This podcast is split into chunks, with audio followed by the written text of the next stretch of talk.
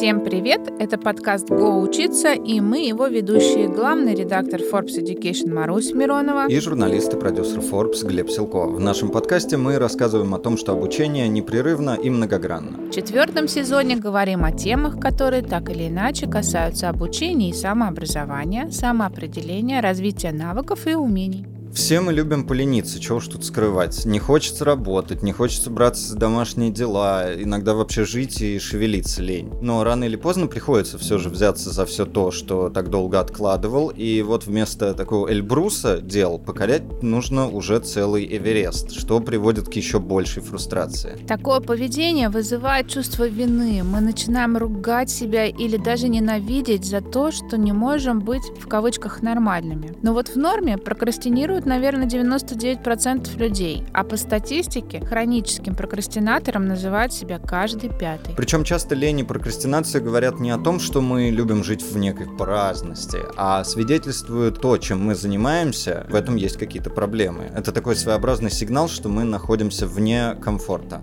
Прокрастинация стала настоящим бичом нашего времени. Тысячи книг, сотни тысяч статей и упражнений, как вернуть продуктивность и эффективность, что делать, как бороться с ней, бесконечное множество каких-то органайзеров, систем ведения дел, способом заставить себя сконцентрироваться, вроде помодора таймера. Все, лишь бы мы хоть что-то доделали. Работает ли все это и помогает ли? Что такое прокрастинация и лень на самом деле? И есть ли рецепт, чтобы победить их раз и навсегда? Говорим Говорим об этом сегодня с клиническим психологом Татьяной Павловой. Здравствуйте, Татьяна. Здравствуйте.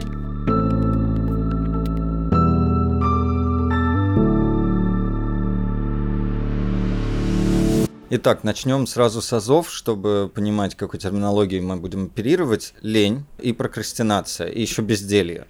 Это все ли одно и то же? В чем такая вот разница с научной как бы, точки зрения? Я, честно говоря, не знаю, что такое лень и безделье, потому что это не психологические термины, психологи их не используют, поэтому каждый понимает под этими словами что-то свое. А прокрастинация — это откладывание важных дел на потом. Такое определение. Именно важно важных дел. Да, именно важных дел. Например, самый типичный случай — это студенческая прокрастинация, откладывание подготовки к экзаменам. В случае работы это срыв дедлайнов или выполнение всего в последний момент. И э, другие какие-то дела. А, налоги, например. По э, статистике как бы большинство населения платит налоги не вовремя, откладывает это. Mm. Слушайте, а лени, получается, вообще как бы не существует тогда в научной э, сфере. Она часть тогда прокрастинации или это просто какое-то вот народное такое обиходное понятие? Ну, это просто бытовой термин. В научной литературе термин лень вы не встретите, но только если филологически критической изучение значения слова лень, там, может, как оно в художественной литературе встречается. Хорошо, значит, все, все есть прокрасти... прокрастинация. А прокрастинация, она вот прокрастинации рознь. Я читал, что есть хроническая некая прокрастинация, и каждый пятый там признается, что она у него есть. А есть, видимо, какая-то ну, прокрастинация ситуативная. Тут действительно какие-то градации, категории существуют ли? Угу. Прокрастинация, в принципе, это просто поведение. Она может быть симптомом симптомом. Это то, что мы видим, наблюдаем снаружи или изнутри. То есть у нас есть дело, мы понимаем, что его нужно сделать, и мы его откладываем. А дальше причины прокрастинации могут быть очень разные. Это как э, у нас есть симптом, ну, например, насморк или температура, и дальше как бы делить виды насморка, ну, довольно странно, скорее мы будем изучать э, типы болезни или состояний, которые его вызвали, то есть мог подуть ветер, и нам нужно высморкаться, или мы простудились, или еще что-то случилось, то есть мы скорее делим не по тому, что мы наблюдаем, а по причинам, вызвавшим это состояние. Также и прокрастинация. Это может быть симптомом какого-то расстройства, скажем, СДВГ, синдрома дефицита внимания и гиперактивности, о котором в последнее время все больше говорят у взрослых людей. Это может быть симптом депрессии, тревожного расстройства. Это может быть э, отсутствие навыков. Ну, то есть человек просто вырос и не научился самоорганизации. Это может быть, в принципе, как вы сказали, ситуативная история, свойственная любому человеку. Очень много разных вариантов, когда проявляется прокрастинация. У меня, кстати, дети поют песню очень часто. «Мама, не кричи, я не ленивец, я прокрастинатор». На вид я сонный, но в душе так просто терминатор. Я обязательно все сделаю в последний день. Почему не сегодня? Ну как-то лень. Я про эту песню узнала именно потому, что младший сын мне сказал, отстань, я прокрастинирую. А ему 9 лет. И я удивилась, думаю, ну такое сложное слово, понять, знает ли, что, что это. И я говорю, а ты как бы понимаешь, что ты мне сейчас сказал? И он мне исполнил эту песню и вполне себе достойно для девятилетки объяснил, что такое прокрастинация и как бы что происходит, когда он прокрастинирует. Очень забавно вот. Поэтому у нас этот термин, в принципе, в семье в ходу получается. Мне кажется, что он имел в виду, э, это достаточно ну, хороший пример. То есть э, лень — это некое оценочное слово. А лень, оно подразумевает, угу. что ну, что-то у тебя в характере такое плохое, что заставляет тебя лениться. Ну и много всяких пословиц и народной мудрости о том, как плохо лениться и как хорошо трудиться. Угу. Заменив лень на прокрастинацию, он как раз добавил к этому некой безоценочности. Ну то есть это не я плохой и ленюсь, а вот такое вот у меня состояние или поведение.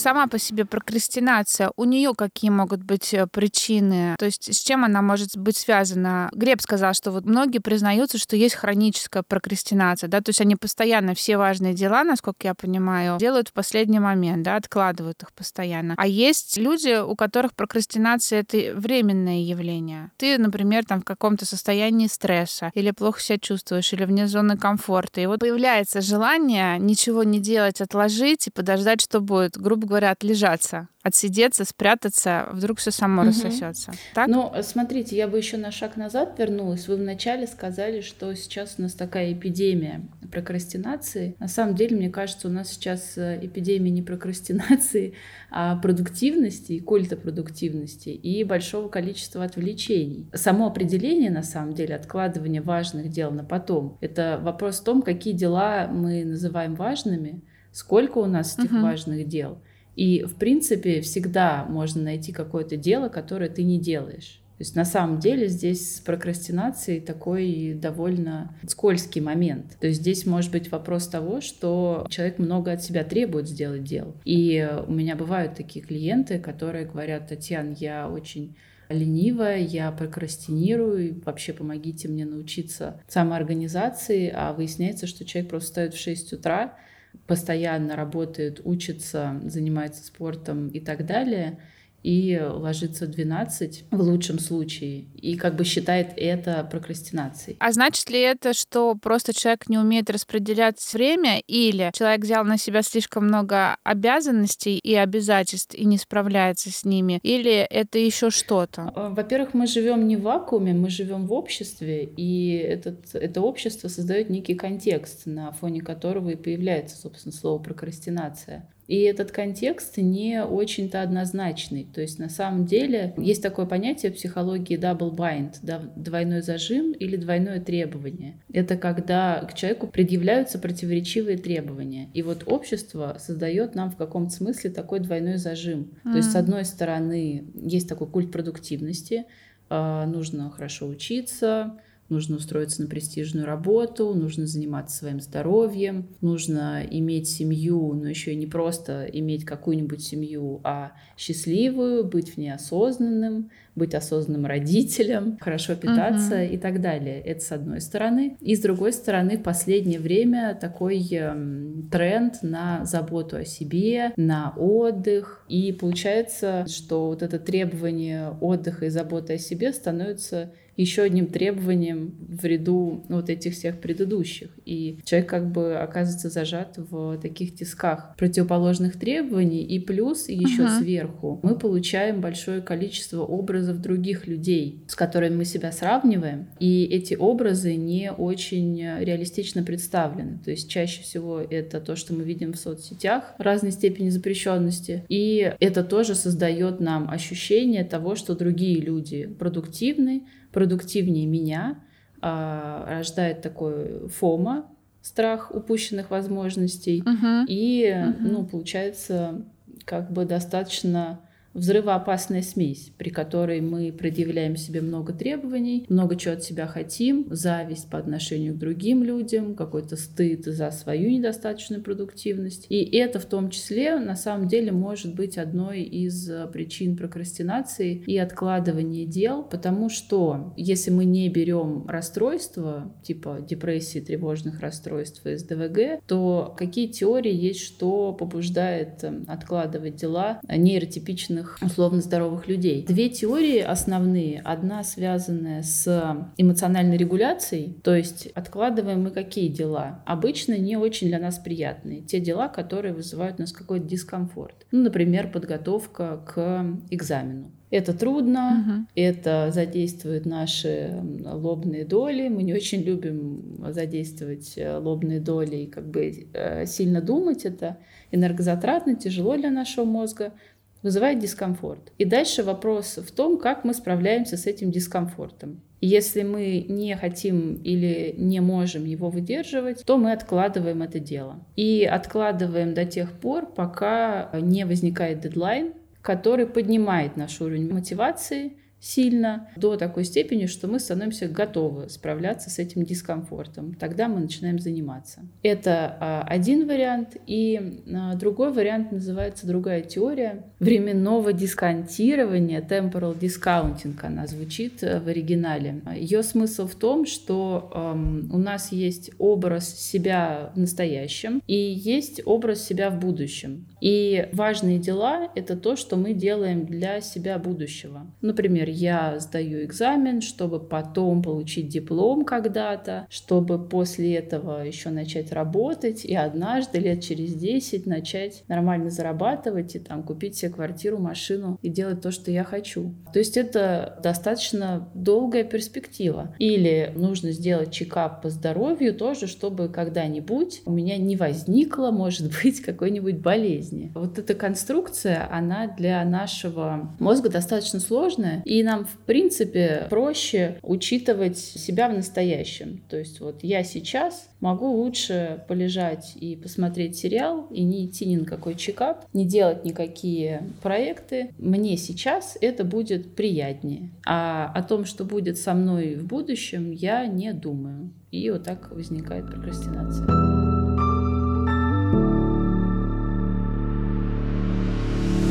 Слушайте, хочется вот такой момент здесь еще обсудить. Прокрастинация — это процесс. И, насколько я понимаю, он же утомляет не меньше, чем даже то дело, которое мы откладываем. Потому что там, условно, мы лежим и думаем, что, боже, мне надо написать там не знаю, вопросы к интервью, и их нужно написать там к завтрашнему интервью. И я лежу и такой, боже, я не хочу ничего делать, я так устал. И в итоге до вечера так лежишь, об этом размышляешь, ни вопросы не написал, и себя извел, и кажется, что ты утомился еще хлеще, чем если бы ты сразу сел. Так ли это? Действительно, часто прокрастинация это не то, что что-то супер приятное. Мы можем испытывать тревогу в том числе. То есть то, что вы описываете, звучит как тревога о том, что я завтра не успею, угу.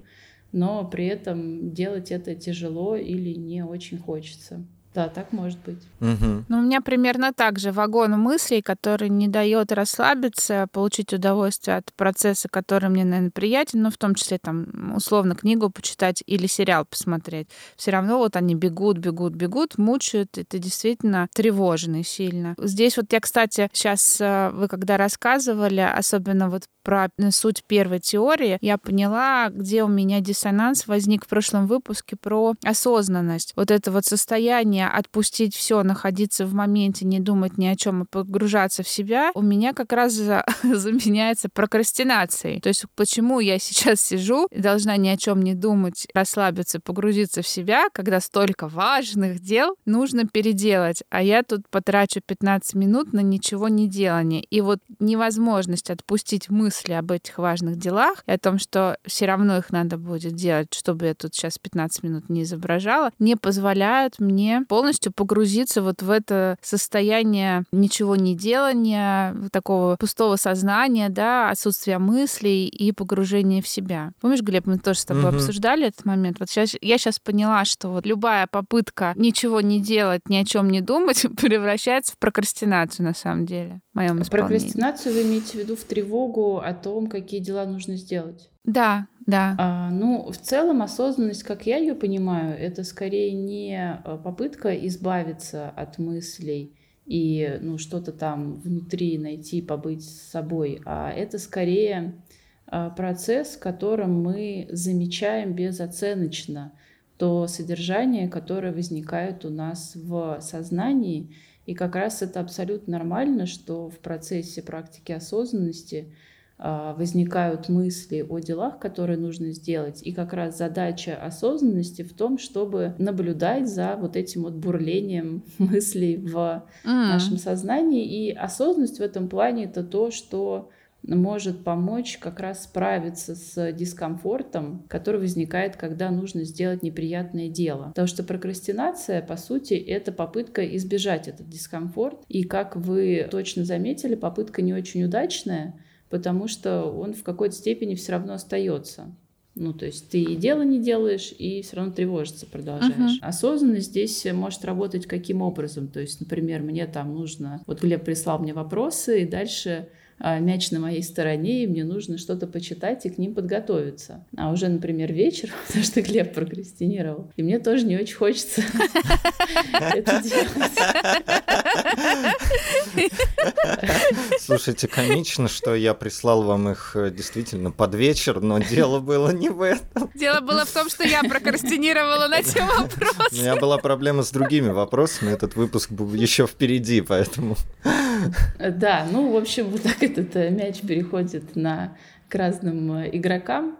И вот он на моей стороне, и эм, я могу подумать, что, блин, не хочу это делать, э, пойду лучше прям сразу посмотрю сериал. Могу применить здесь осознанность и сказать себе что-то вроде, окей, у меня есть нежелание, у меня есть сопротивление, но я могу просто побыть с этим нежеланием и сопротивлением и вместе с ними посмотреть там те материалы, которые у меня уже есть по этой теме и подготовиться к выпуску. То есть не пытаться убрать как-то этот дискомфорт, а вместе с ним сделать то дело, которое хочется откладывать. Ну, здесь стоит добавить, что это дело для меня не такое уж и неприятное. Я, в принципе, люблю изучать всякие разные темы, поэтому здесь э, мне может быть проще. Ну и, кстати, если мы уже говорим о каких-то способах э, помощи себе при прокрастинации, то как раз, если мы вернемся к теории вот этого временного дисконтирования, то что предлагает ее автор? Один из способов. Он предлагает совмещать неприятное дело для будущего себя с каким-то приятным делом здесь сейчас. Ну, то есть, например, если я сажусь изучать какой-то материал, и мне не очень хочется это делать, я могу зажечь какое-нибудь благовоние вкусное, чтобы мне было приятнее, сделать себе чай, включить музыку, сделать что-то, что как бы здесь и сейчас моему образу себя сделает приятно, только главное, чтобы это не превратилось, знаете, эта картинка вида прокрастинаторов, что ты начинаешь заваривать чай себе бесконечно, делать благовоние. Конечно, до вечера. Создавать приятную атмосферу, и потом все равно не приходишь к делу, которое нужно делать.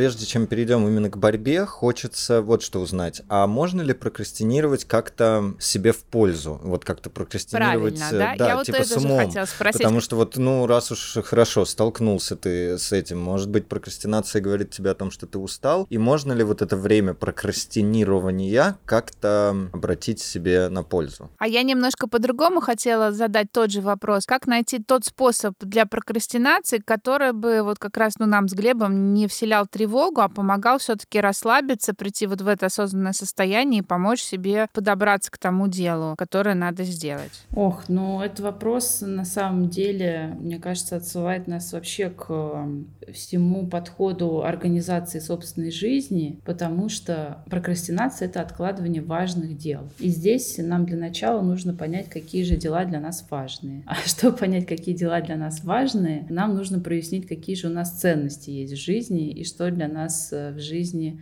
на самом деле важно. И выстроить такие приоритеты, потому что в любом случае какие-то дела будут не делаться. И это нормально. Вопрос в том, какие, и чтобы делались те дела, которые для нас действительно важны. Это один момент. И второй момент — это то, насколько мы в целом можем организовывать себя, делать планы, делать план на год, делать план на неделю, а делать так, чтобы эти планы выполнялись, и чтобы у нас был запланирован отдых, то время, когда мы отдыхаем. Как прокрастинировать э, с пользой? Ну, здесь я бы не сказала прокрастинировать с пользой, потому что прокрастинация сама по себе подразумевает, что ты откладываешь важное дело, и долгосрочно это вредно. Но можно откладывать или не делать сразу некоторые дела, а особенно это важно для каких-то творческих дел, и в этом плане вот вам, например, в вашей профессии это может быть знакомо. Есть такая цитата Марка Твена известная «Зачем откладывать на завтра то, что можно сделать послезавтра?» И э, на самом деле для писателей, для креаторов,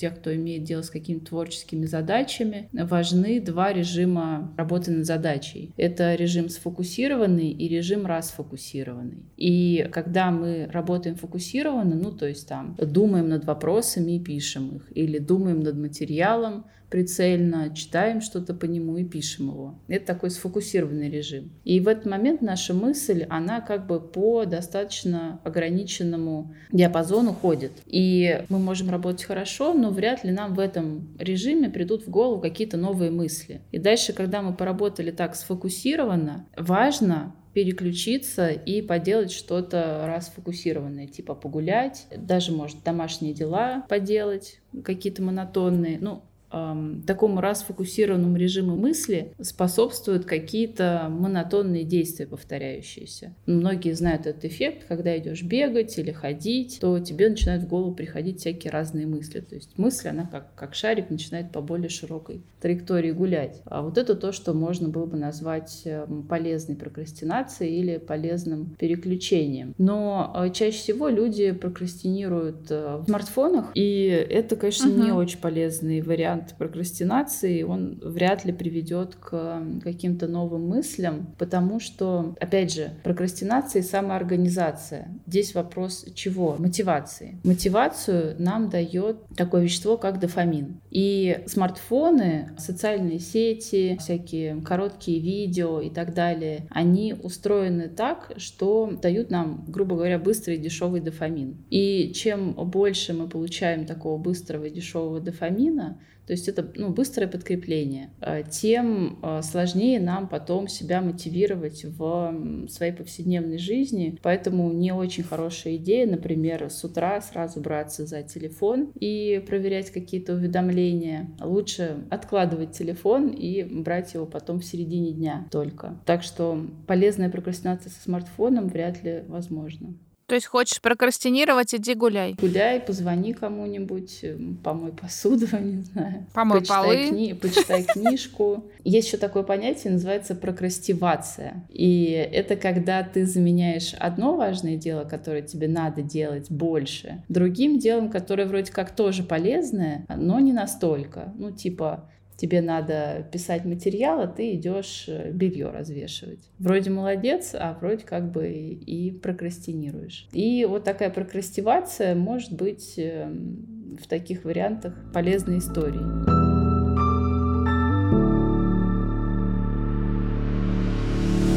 Есть же еще история о том, что если ты не хочешь ничего делать, то ложись и ничего не делай. Буквально смотри в стену, и через некоторое время ты поймешь, что тебе на самом деле очень много чего хочется делать. Конечно, отдых важен для того, чтобы мы были продуктивны. И э, как раз-таки прокрастинация может быть симптомом того, что мы просто устали, истощились, и нам нужно отдохнуть. Отдых ведь тоже на самом деле такое довольно сложное понятие, потому что у нас э, уставать могут разные наши процессы. Ну, например, если я ходила в поход, там в какой-нибудь хайкинг, весь день ходила по горам, пришла, и у меня реально устало тело физически, и мне надо лечь полежать. И вот это будет отдых. А если я работала весь день с людьми, то у меня устала вот эта моя социальная часть, это общалка устала, и мне нужно посидеть одной и почитать книжку, и это будет для меня отдых. А если я э, весь день работала с литературой, например, и анализировала ее, то у меня устала вот эта моя аналитическая часть, и для меня отдыхом может быть как раз э, встретиться с подругой и пообщаться.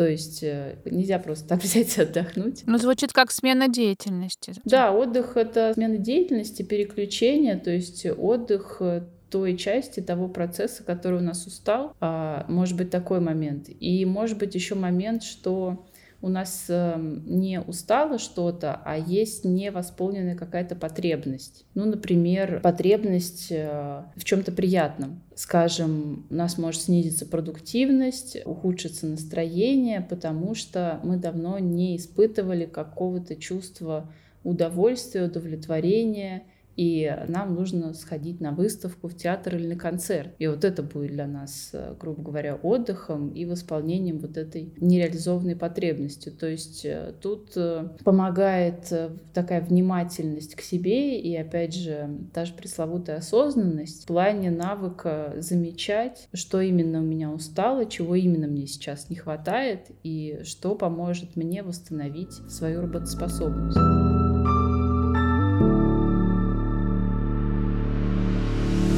Хочется тогда как раз перейти к каким-то бытовым лайфхакам, когда нужно помочь себе здесь и сейчас. И вообще, ну вот здесь тоже за, заодно задам дополнительный вопрос. Насколько вообще уместно бороться с прокрастинацией именно здесь и сейчас, не копаясь в первопричинах. Но и продолжу предыдущий. Если нужно бороться здесь и сейчас, мне вот очень помогает э, упомянутый помодоро таймер. Иногда настолько, что я перестаю за этим таймером следить и отдыхать, как он там требует, а просто сижу и работаю, работаю, работаю, а он помогает как бы начать начать, убрать этот страх пустого листа. Вот что-то по типу этого. Есть ли такое, что in general всем доступно и может помочь? Или нужны способы под себя индивидуально как-то подбирать, там, смотреть приложения, трекеры, я не знаю? Да, работа с прокрастинацией здесь сейчас, э, я считаю, нам очень важна и важна всем, потому что наша среда сейчас так устроена, что она сильно отвлекающая, и, в принципе, мы все, никто из людей не создан вообще, в принципе, работать, да, мы созданы собирать э, ягоды, орехи и так далее, охотиться, и это О. тоже надо, надо понимать. Нужно относиться к своему мозгу как к такой э, обезьянке отчасти, которой нужно помочь, чтобы сконцентрироваться, и это нормально совершенно. И это не вопрос никакой силы воли, а поддержки вот этой нашей внутренней обезьянки, чтобы она что-то делала. Мне нравится, как это описывает Тим Урбан, такой американский блогер, автор блога Wait But Why. И у него есть известное очень выступление на Теди про прокрастинацию, и он известен в том числе тем, что всякие картинки рисует прикольные. Вот этой внутренней обезьянки, рационального человечка, объясняет, как им между собой общаться. Вот можно почитать его. Мне он больше всего нравится из эм, таких авторов. Возвращаясь к вопросу каких-то внешних костылей и помощи, тут я думаю, что, конечно, лучше каждому пробовать для себя. Сейчас инструменты всяких масса. Принципы какие общие? Что нам нужна структура, то есть нам нужно понимание первое. Это какие дела для меня важные. И что вообще мне, в принципе, нужно делать. Потому что среда будет отвлекать, и чтобы у нас были такие ориентиры для себя. И, ну, чаще всего это разного рода списки списки. И списки эти могут быть более долгосрочные и более краткосрочные. И желательно, чтобы это было все в разных файлах или в разных местах. Кто-то любит всякие сложные приложения для планирования. Я планирую просто в заметках в айфоне. Для меня чем проще, тем лучше. И у меня есть отдельная заметка планы на год, и там всякие идеи о том, что мне нужно сделать. Оттуда э, есть заметка планы на месяц, и оттуда еще третий вариант заметки планы на неделю. И неделя, она уже такая с галочками, с чекпоинтами, то, что непосредственно у меня перед носом находится в течение недели. И планы на день я обычно записываю таким списочком просто на бумажке, и дальше они выбрасываются, то есть это то, что не хранится. И это такие ориентиры, которые ты себе задаешь. И дальше есть разные костыли, инструменты, которые помогают нам уже фокусироваться на том, что мы для себя сформулировали. Это может быть помодоро. Чаще всего это разного рода таймеры, я иногда пользуюсь тик-тиком, его включаешь на десктопе, и у тебя таймер работает, и ты смотришь, сколько времени ты вообще фокусируешься на задаче. Другая линия мысли — это ограничивать э, отвлечение. То есть мы можем делать для себя фокус, не забыть, что я хочу сделать, например, там, подготовиться к экзамену, и убирать отвлечение из серии отключить уведомления на телефоне, включить какое-нибудь приложение, которое, знаете, такие бывают, когда у тебя тебя лес растет на смартфоне, и ты не хочешь это прерывать, чтобы он не разрушился, этот лес. Убирать всякие лишние окна и так далее. Ну, с эм, рабочего стола я имею в виду, потому что чаще всего это про компьютер речь идет. То есть как мы можем убрать отвлечение? Ну и, конечно, должна быть база, чтобы мы вообще, в принципе, просто были не уставшие, потому что если ты не выспался, устал и не поел, то в любом случае будешь отвлекаться больше. Сколько бы списков себе не написал написала.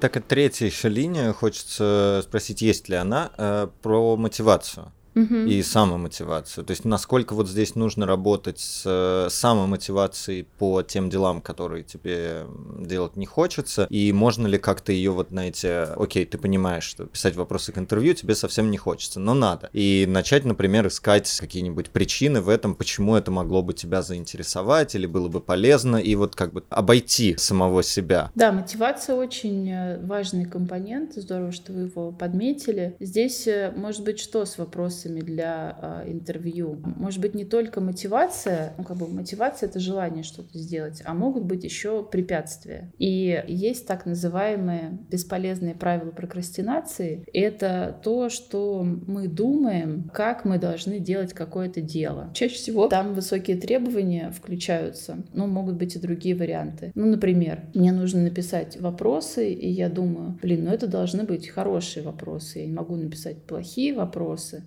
надо как-то сконцентрироваться и так глубоко копнуть. И такую сразу планку себе ставишь, что уже дело кажется очень сложным, и делать его не хочется. И здесь можно немножко договариваться с собой, то есть спрашивать себя, что я жду сейчас от этого дела. И если я понимаю, что я жду от себя чего-то слишком сложного, то упрощать это для себя. Ну, например, я хочу начать бегать, и я думаю, так, ну, это надо сразу купить экипировку, выйти, пойти, бежать все время. Блин, что-то сложно, не хочу, не буду. И тогда можно поговорить с собой, что хорошо, я могу выйти, побегать там 10 минут, я могу переходить на шаг. Как я могу упростить для себя это дело и снизить эту планку? Это то, что помогает начать. То есть, в принципе, любое дело, не любое, но многие мы чаще всего делаем сначала плохо. И нужно договориться с собой, что хорошо, могу я написать какие-нибудь плохие вопросы для интервью, дурацкие, может быть, глупые, а потом их улучшу. И вот это может помочь тоже начать делать какое-то дело. Что касается мотивации, то это вопрос подкрепления, положительного подкрепления себя. И здесь еще один цикл есть немаловажный, как раз вот тот пример про сына, который был, да, что я не ленюсь, я прокрастинирую. Uh-huh. Почему я не люблю слово лень и безделье? Потому что они такие оценочные и с негативной коннотацией. А на самом деле, когда мы критикуем себя или других за не делание чего-то или за откладывание чего-то, то мотивация сделать это дело, она уменьшается.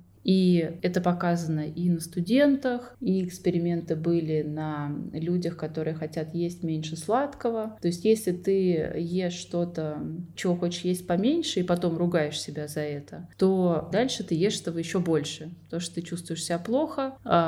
Опять же, вопрос эмоциональной регуляции. Тебе хочется сделать себе получше, и ты таким образом добавляешь себе позитивных эмоций. Короче, критика других и самокритика очень редко помогает улучшить историю с э, продуктивностью. Как помочь прокрастинирующему тогда? Давайте сейчас про свою мотивацию обсудим. В принципе, угу. здесь э, вопрос про формирование поведения. То есть мы хотим от себя или от другого человека какого-то поведения. И базовые принципы поведенческой психологии еще в 50-х годах э, открытые говорят нам о том, что сформировать желательное поведение можно только подкреплением. То есть наказанием мы можем убрать что-то нежелательное. Ну, скажем, собака. Вот собака стащила что-то со стола, я на нее ругаюсь. Это нежелательное поведение, это наказание. И дальше, если я в поле ее зрения нахожусь, она уже не будет ничего таскать со стола. Но если я хочу, чтобы собака что-то сделала, например, села, то я не смогу добиться этого наказанием никак только подкреплением. Uh-huh. То есть, например, я своим движением сажаю ее попу на пол, говорю ей молодец, даю вкусняшку,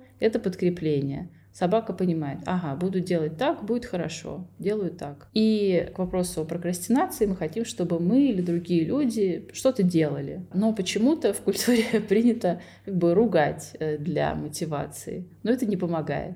И uh-huh. э, чтобы замотивировать себя что-то сделать, нужно, в принципе, систематически подкреплять себя за действие. И в этом плане, может быть, еще один э, список полезен. Это список сделанных дел а что я сделал за вечер. И это может быть как эм, мысленное перечисление, так и какой-то реальный э, список, ну, кому как уже опять не, не лень вести эти списки. И подкрепление тоже вроде очевидное, но не такая простая история, как кажется, потому что люди часто путают подкрепление с похвалой, и особенно многие мои клиенты, клиенты моих коллег, им это кажется дискомфортным. Ну, то есть, мол, почему я буду себя хвалить за то, что я помыла сегодня посуду, сделала работу и погуляла с собакой. Это вообще-то база. И как бы что я какая-то неполноценная, что ли, что мне надо говорить молодец, что я это сделала. Но не обязательно говорить себе молодец, что я это сделала, но важно просто отмечать, что я сегодня сделала то-то, то-то и то-то. Само то, что мы выводим в поле своего внимания, что мы что-то сделали, это мотивирует нас делать какие-то дела дальше, потому что таким образом мы создаем образ себя как человека, который способен что-то делать. А когда мы критикуем себя или другого, то мы создаем образ человека, который не способен что-то делать. Ну и как бы если ты создал такой образ, то я ничего и не делаю дальше, я ему соответствую. А благодарность здесь тогда может работать? Я себе благодарна за то, что что я сходила, погуляла с собакой и все-таки помыла посуду и даже какие-то дела поделала. Да, если, если вам это отзывается, то здесь важна тональность, которая для непосредственно тебя подходит. Это может быть благодарность, это может быть даже кому-то молодец работает, кому-то просто отметить, что ты сделал или сделала.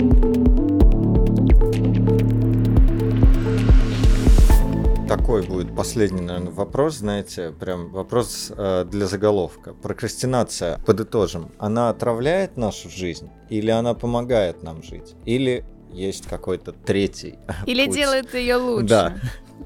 Ну, прокрастинация сама по себе нейтральна. Вопрос, что мы делаем с прокрастинацией, и отравляем ли мы себе жизнь или наоборот помогаем себе справляться в этом мире, который на самом деле не очень создан для того, чтобы мы были продуктивными. Ну что, друзья, прокрастинируйте с нами, прокрастинируйте, как мы, прокрастинируйте лучше нас. Главное помнить о мотивации, о осознанности и задумываться о том, почему это с вами происходит. И где-то там, скорее всего, будет наше светлое будущее и выполненные важные дела.